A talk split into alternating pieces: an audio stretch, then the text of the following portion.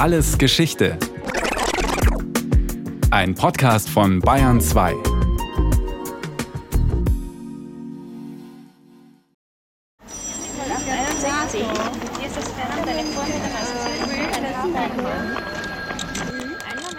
Es ist ein ganz großer Raum. Auf der linken Seite, wenn wir jetzt reingegangen sind, waren diese Annahmeplätze. Also so war das, dass sie da sitzen. Mit 17 Jahren wurde Renate Stocker Ende der 50er Jahre Fräulein vom Amt in Augsburg. Mit 30 anderen Frauen saß sie im Postgebäude an den Schaltern, vor sich einen Stapel Gesprächsblätter. Bei jedem Anruf hat man die äh, vor sich hergelegt, hat sich gemeldet, hier Fernamt sowieso, also in dem Fall war es Augsburg. Und dann hat man den Teilnehmer nach seiner Nummer gefragt und dann wohin er die Verbindung haben will. Das musste auf das Blatt geschrieben werden, also der Ort und die Rufnummer, die er haben wollte. Dann hat man den anderen Stopsel genommen, hat ihn reingesteckt und hat die Nummer gewählt. Und dann hat man gewartet, bis die Verbindung zusammengekommen ist. Und dann hat man den Schalter gekippt. Und dann war Ruhe, man hat nur kurz zum Prüfen reingehört. Und dann ist das Gespräch gelaufen. Klar, länger reinhören durften sie nicht. Aber wenn die Fräuleins vom Amt nicht kontrolliert wurden, konnte es schon mal Ausnahmen geben. In Bad Wörishofen kann ich mich schon erinnern, dass da ja die Kurschatten angerufen haben. Und da wusste man ganz genau, wer wen anruft. Und dann haben sie alle mitgehört. Komm zu mir durchs Telefon. Ja, die haben schon ihre Liebesgeflüster, wo sich Rufen vielleicht die einen oder anderen haben schon amüsieren können, die mitgehört haben. Was du brauchst, das ist ein Freund. Einer, der dir zuhören kann. Das Fräulein vom Amt wurde manchmal verniedlichend und abwertend Stöpselmamsell genannt. Vielfach wurde es aber auch regelrecht verklärt. Kinofilme, Lieder und Romane fantasierten von Liebesbeziehungen zwischen Fräulein und Anrufer, ähnlich den Geschichten von Sekretärin und Chef oder Verkäuferin und Kunde. Der Schriftsteller Marcel Proust nannte die neuen Vermittlerinnen, die nur zu hören waren und Menschen miteinander verbanden, die hunderte von Kilometern voneinander entfernt waren, Priesterinnen des Unsichtbaren, Dienerinnen des Mysteriums. ähnlich wie Boten und Briefträger, die als Überbringer einer Nachricht nicht selten mit dem Verfasser verwechselt und deshalb als Liebesbriefträger und Liebhaber imaginiert wurden, wurde auch das Fräulein vom Amt, die neue Vermittlerin, Objekt des Interesses und der Begierde, mystisch und erotisch aufgeladen. Die Schilderungen zeichnen also ein eher positives Bild der Fräuleins und ihrer Arbeit, mal eher einfach bis harmlos, mal privilegiert und begehrt. Doch Renate Stocker hörte nach anderthalb Jahren wieder auf. Und in einem großen Amt hätte sie erst gar nicht arbeiten wollen. München, es muss ein Moloch gewesen sein. Fast eine Fabrik. Auch die Mehrheit der Telefonistinnen vor ihr, vor allem in der Hochphase des Fräuleins vom Amt, den 20er und 30er Jahren, wollten schnell wieder weg vom sogenannten Schrankdienst. Wie waren Leben und Rolle des Fräuleins vom Amt, dieser Figur in der Geschichte der Erwerbsarbeit von Frauen, in der begrifflich damals Undenkbares zusammenkam? Das heitere, unbeschwerte, leichtfüßige Fräulein und das seriöse, unnahbare, autoritäre Amt.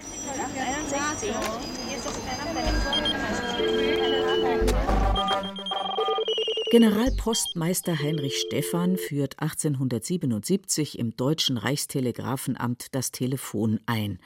Ein Jahr zuvor war es in den USA erfunden worden. Zunächst gibt es das Telefon nur an Postämtern. Private Haushalte muss er mühsam davon überzeugen, denn Apparat und Benutzung kosten 200 Reichsmark. Ein Lehrer verdient gerade mal 1000 im Jahr. Noch vier Jahre später hat das erste Fernsprechnetz in Berlin bei der Eröffnung nur 94 private Teilnehmer. Aber zwölf Jahre später, 1893, gibt es schon 21.000 Sprechstellen. Der Bedarf an Personal, das die Verbindungen herstellt, wächst. Es gibt erste Versuche mit weiblichen Hilfsarbeiterinnen, Doch der Generalpostmeister findet, dass keine Anstalten weniger als die Reichsverkehrsanstalten dazu geeignet sind, Frauen in Beschäftigung zu setzen. Trotzdem vervierfacht sich die Zahl von Telefonistinnen zwischen 1897 und 1907 auf 16.000. Die Erklärungen sind widersprüchlich bis heute. Auch in der Geschichtsschreibung wird immer gerne betont, man hätte die Frauen wegen ihrer höheren Stimmlage besser verstanden. Praktisch war es aber wirklich so, dass die Post Ende der 1880er Jahre, als sie wirklich diesen hohen Personalbedarf hatte, also sie hatte dann Versuchsprojekte gestartet in einzelnen Oberpostdirektionen mit der Beschäftigung von Frauen. Lioba Nägele ist Referentin für Nachrichtentechnik am Museum für Kommunikation Frankfurt. Man hatte nämlich gesehen, dass es für diese Bedienung dieser Klappenschränke durchaus eine gute Mischung brauchte. Es war eigentlich eine langweilige, monotone Arbeit, die man aber mit großer Zuverlässigkeit machen musste. Die männlichen Hilfsarbeiter waren zu schlecht qualifiziert für diese Tätigkeit. Die besser ausgebildeten Beamten wollten sie auf Dauer nicht tun. Und genau in diese Lücke sprangen dann die Frauen ein.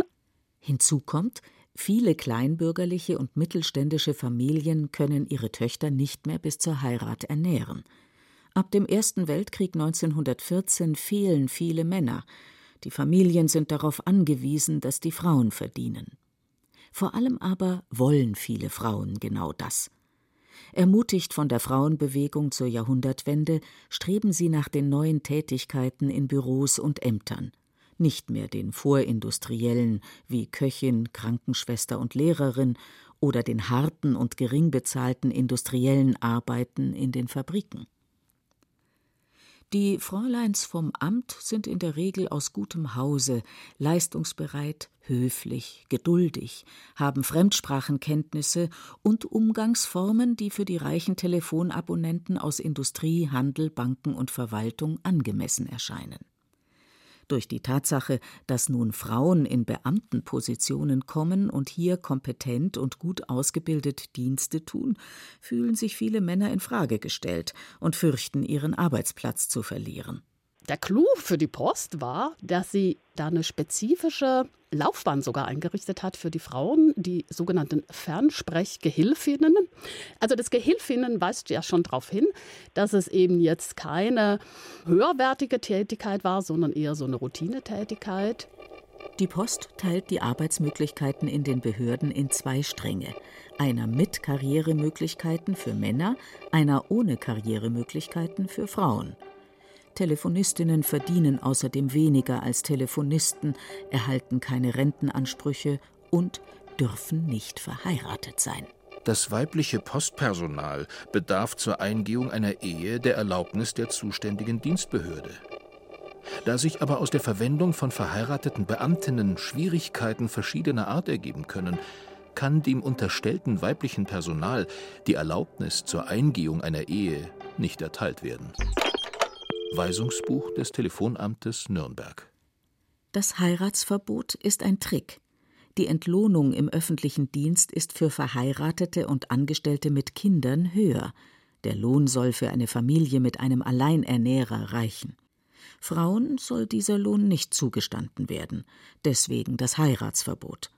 Der Gesetzgeber fürchtet außerdem, dass Frauen mit Familie ihren Job nicht richtig machen zu Recht geht er davon aus, dass sie ja, wie heute noch oft, zusätzlich Haus- und Familienarbeit machen. Schließlich hat das Heiratsverbot auch zur Folge, dass Frauen, viele heiraten ja doch, früh wieder aufhören. Das heißt, sie altern nicht im Amt und erkranken seltener, und sie bekommen keine höheren Löhne, wie es bei einer Zunahme von Dienstjahren üblich ist. Die Post hat sich mit diesen formalen Rahmenbedingungen sehr geschickt gesichert, dass sie sozusagen immer junge, äh, frische, arbeitswillige Frauen hatte. Das war eigentlich eine sehr arbeitgeberfreundliche Lösung. In den Ämtern passiert Ähnliches wie an den neuen Büroarbeitsplätzen. Vor allem Frauen machen die neuen mechanischen Tätigkeiten an Klappenschrank, Schreibmaschine oder Rechenmaschine. Die Frauen, denen die männlichen Chefs etwas diktieren, betrachten viele als verlängerte Maschinen. In den USA wird Typewriter zum Begriff für zwei: Schreibmaschine und Stenotypistin. die ganzen Büroberufe, ja, die kommen dann eigentlich auch so im frühen 20. Jahrhundert. Und auch da haben wir ja das Phänomen, dass die vorher eigentlich als wirklich wichtige Tätigkeit des Sekretärs zum Beispiel als das sich zum typischen Frauenberuf wandelt, eigentlich die Bedeutung, die Repräsentation des, dieses Berufes abnimmt. Also da gibt es plötzlich die Tipp-Mamsell. Das ist natürlich eher despektierlich. Also das ist einer der, finde ich, tragischen Aspekte, wenn man sich mit der Geschichte der Frauenberufstätigkeit beschäftigt, dass damit oft sozusagen, wenn ein Beruf als typisch weiblich gilt, dass damit eine Abwertung verbunden ist. Trotzdem drängen viele Frauen auf diesen neuen Arbeitsmarkt zwischen Technik und Kommunikation.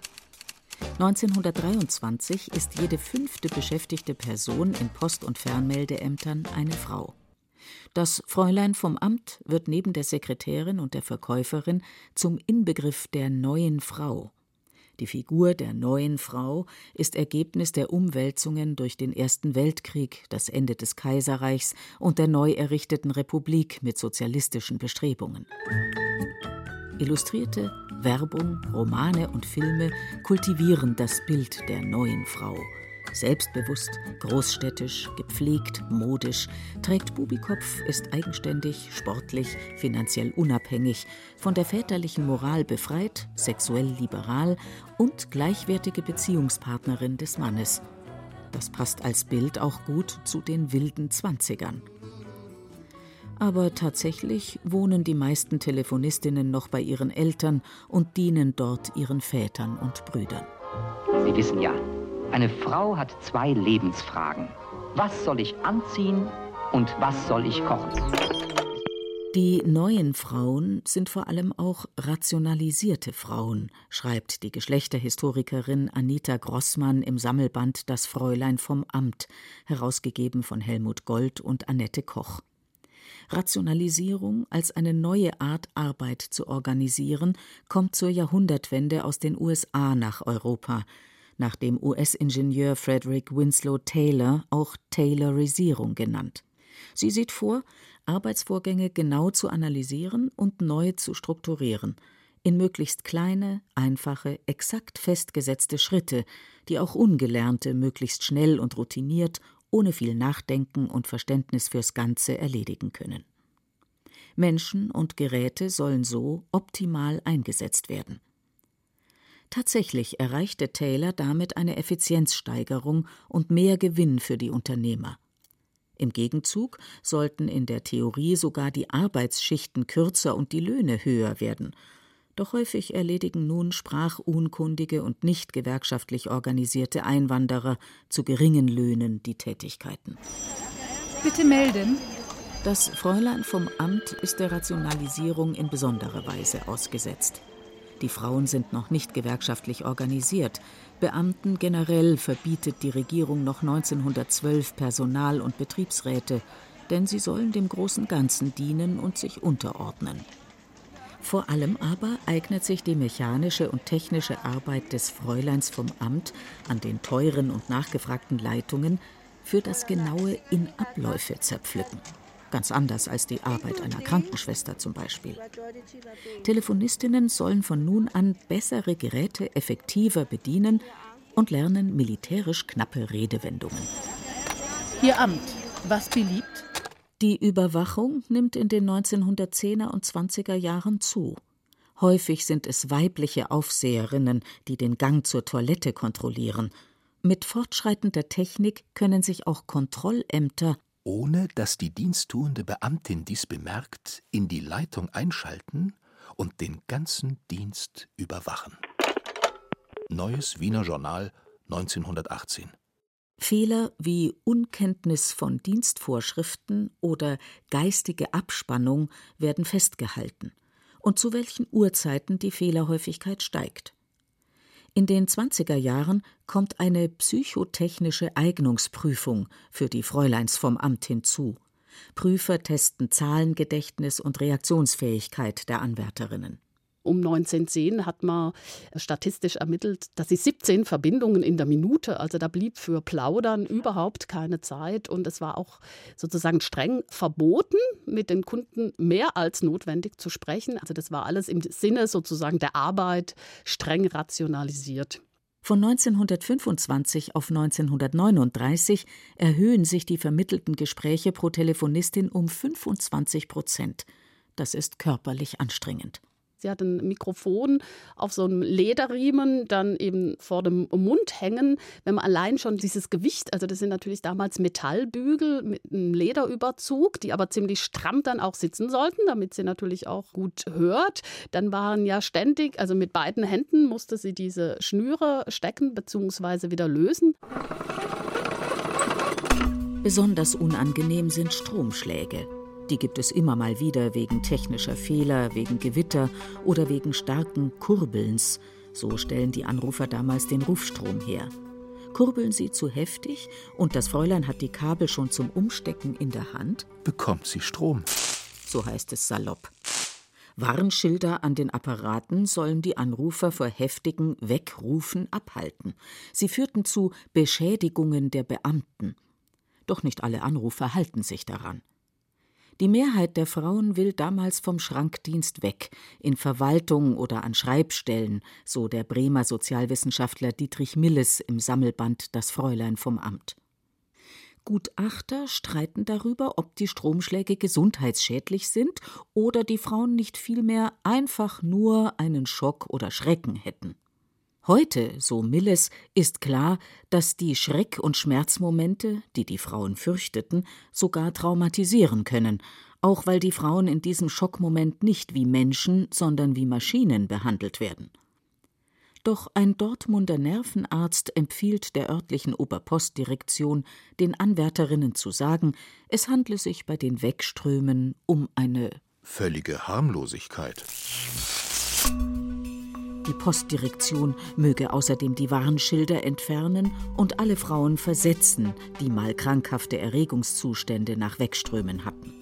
Unabhängig von Knallgeräuschen und Stromschlägen leiden viele Telefonistinnen, die Hälfte, sagen Studien aus England, an neurologischen Störungen, Schwindel, Kopfschmerzen, Reizzustände, Konzentrationslücken, Zuckungen und Lähmungserscheinungen – Viele haben auf der Seite, wo sie den Hörer tragen, Hörschäden.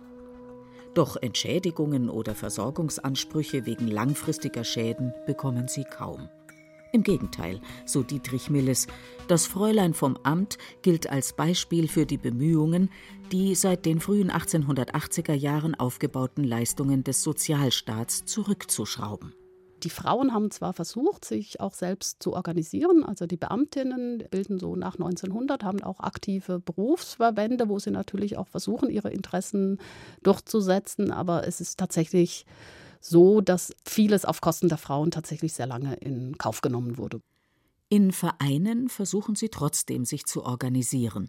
90 Prozent von ihnen sind Mitte der 20er Jahre im Verband der deutschen Reichspost- und Telegrafenbeamtinnen organisiert. Sie setzen sich dort für Erholungsräume, Lesesäle, bezahlbare Mittagstische und Fortbildungen ein. Und dafür, dass sie, wenn sie doch heiraten und deswegen ihre Arbeitsstelle aufgeben müssen, wenigstens eine gute Abfindung bekommen. Gegen das Heiratsverbot selbst setzt sich der Verband nie ein. Die Weimarer Reichsverfassung hebt es zwar 1919, wie alle Ausnahmen für weibliche Bedienstete, auf, mit der Inflation 1923 wird es aber über eine Personalabbauverordnung wieder erlaubt. Wirklich enden wird die Praxis erst in den 50ern. Das Fräulein vom Amt bleibt also als einfache Angestellte und Frau stärker als andere den politischen, technischen und wirtschaftlichen Verhältnissen ausgesetzt. Schnell und massenweise entlassen, wenn nötig, schnell und massenweise wieder eingestellt, wenn nötig, auch im Zweiten Weltkrieg, obwohl das der NS-Ideologie der Frau am Herd widerspricht. Die telefonische Verbindung zwischen den Großstädten funktioniert in Zukunft ohne das Fräulein vom Amt. Ab den 50ern setzt sich die automatische Wählscheibe durch. 1953 bedient ein Reporter sie auf der Münchner Verkehrsausstellung. Ich bin also imstande, beispielsweise hier einen Ort im Bundesgebiet anzurufen, sagen wir einmal, wie wäre Düsseldorf, nicht wahr?